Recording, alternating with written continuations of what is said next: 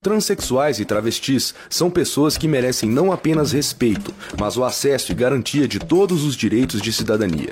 No entanto, as pessoas trans, como nos referiremos daqui para frente, sofrem diariamente com o preconceito e a discriminação.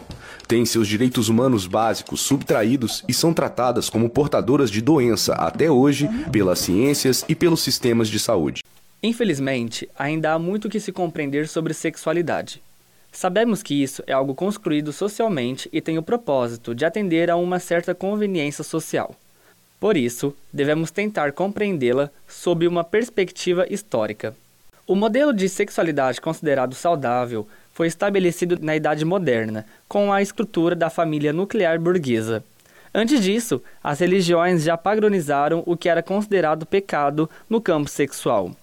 Dessa forma, todo sexo que não visasse a procriação e formação da família heteronormativa, cisgênera e monogâmica era considerado pecado, crime e doença. Aquelas pessoas que não se adequam a tais normas de gênero são chamadas de transexuais, travestis, transgêneras, não binárias, gênero fluido, agêneras, bigêneras, intergêneras, poligêneras, andrógenas e entre outros.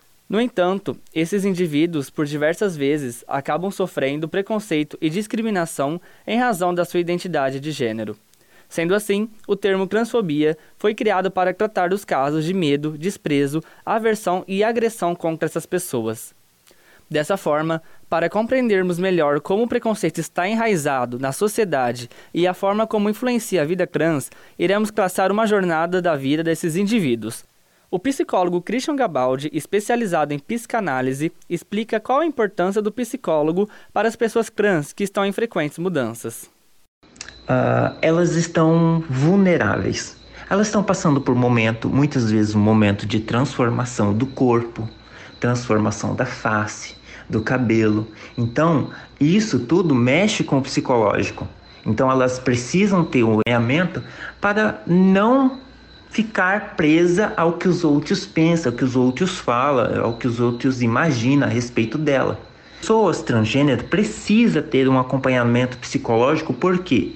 Porque elas estão vulneráveis, vulneráveis a qualquer tipo de possíveis transtornos psicológicos, como transtornos de ansiedade, depressão ou até mesmo de estresse pós-traumático. Ser uma pessoa transexual ou transgênero deixou de ser considerado doença mental pela Organização Mundial da Saúde. E em 2019, depois de muitas lutas e reivindicações de direitos pelos movimentos sociais, e entretanto, a realidade social brasileira é cruel e permanece atacando a vida das pessoas transexuais, travestis e transgêneras cotidianamente.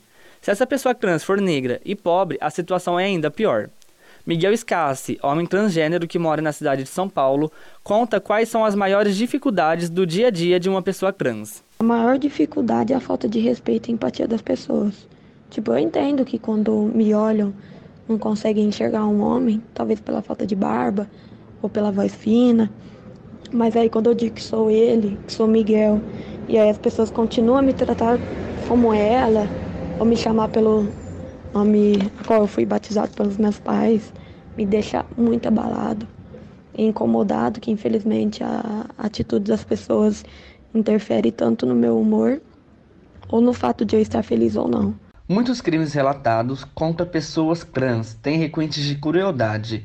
No Brasil, segundo a Organização Mundial da Saúde, em 2021 foram registrados quatro casos em que foi ateado fogo à vítima ainda viva.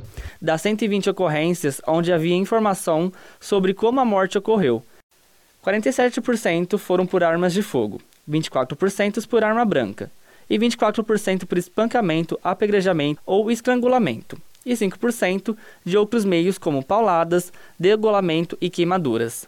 Em 14 ocorrências, houve a associação de mais de um método, como assassinato e sequestro rápido ou desaparecimento da vítima. E ao menos cinco casos em que a vítima havia sobrevivido a uma tentativa de assassinato anterior. Miguel Scassi relata o caso de transfobia do qual foi vítima. É, já me aconteceu de eu estar em um ponto de ônibus com uma ex-parceira minha. Na época eu era muito novo e ela também. E aí um cara saiu de um bar. Visivelmente ele estava muito alterado por álcool e começou a me xingar de aberração, falar que eu era nojento, que aquilo não, não se faz. E aí ele começou a me agredir. Eu fiquei em estado de choque, não tive reação nenhuma. Nunca imaginei que eu fosse passar por isso. O endocrinologista Guilherme Borges explica os principais procedimentos pelos quais as pessoas trans passam, como terapia hormonais e cirurgias. A terapia hormonal na pessoa trans tem como objetivo aproximar esse indivíduo das características sexuais secundárias do gênero com o qual essa pessoa se identifica. É, nem toda pessoa trans opta por ser submetida a um tratamento hormonal, mas quando ela opta por isso, ela provavelmente deseja se assemelhar fisicamente, fenotipicamente ao gênero com o qual ela se identifica. A transição hormonal, ela deve ser feita de forma bastante segura e o acompanhamento deve ser relativamente próximo. E o primeiro princípio que a gente deve respeitar é a elegibilidade desse indivíduo para o tratamento hormonal. Então a gente sempre tem que respeitar contraindicações tanto para o uso dos hormônios androgênicos como a testosterona, o uso dos hormônios estrogênicos, o estradiol, é, para que essa pessoa trans não tenha efeitos colaterais graves. Apesar de haver diferenças biológicas entre os cérebros de pessoas transgênero e cisgênero, não existe um teste simples capaz de definir se o seu gênero de nascença está correto.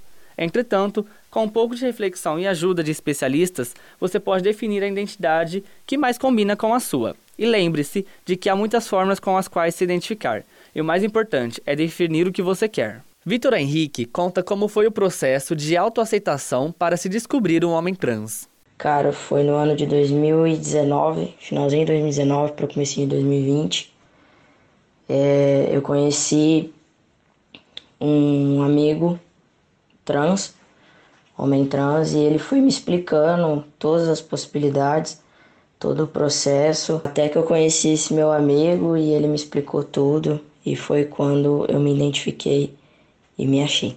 Se você acabou de descobrir que um conhecido seu é transgênero ou transexual, como muitas pessoas dizem, pode ser que não entenda muito do assunto e talvez tenha medo de dizer ou fazer algo errado ou incômodo. O psicólogo Christian Gabaldi orienta como deve se tratar uma pessoa transexual. É muito simples. Tratar com normalidade. Ela é uma pessoa normal, com direitos, com deveres, com responsabilidades. Então, tratar ela com normalidade, como, como ela deve ser tratada e com respeito, claro.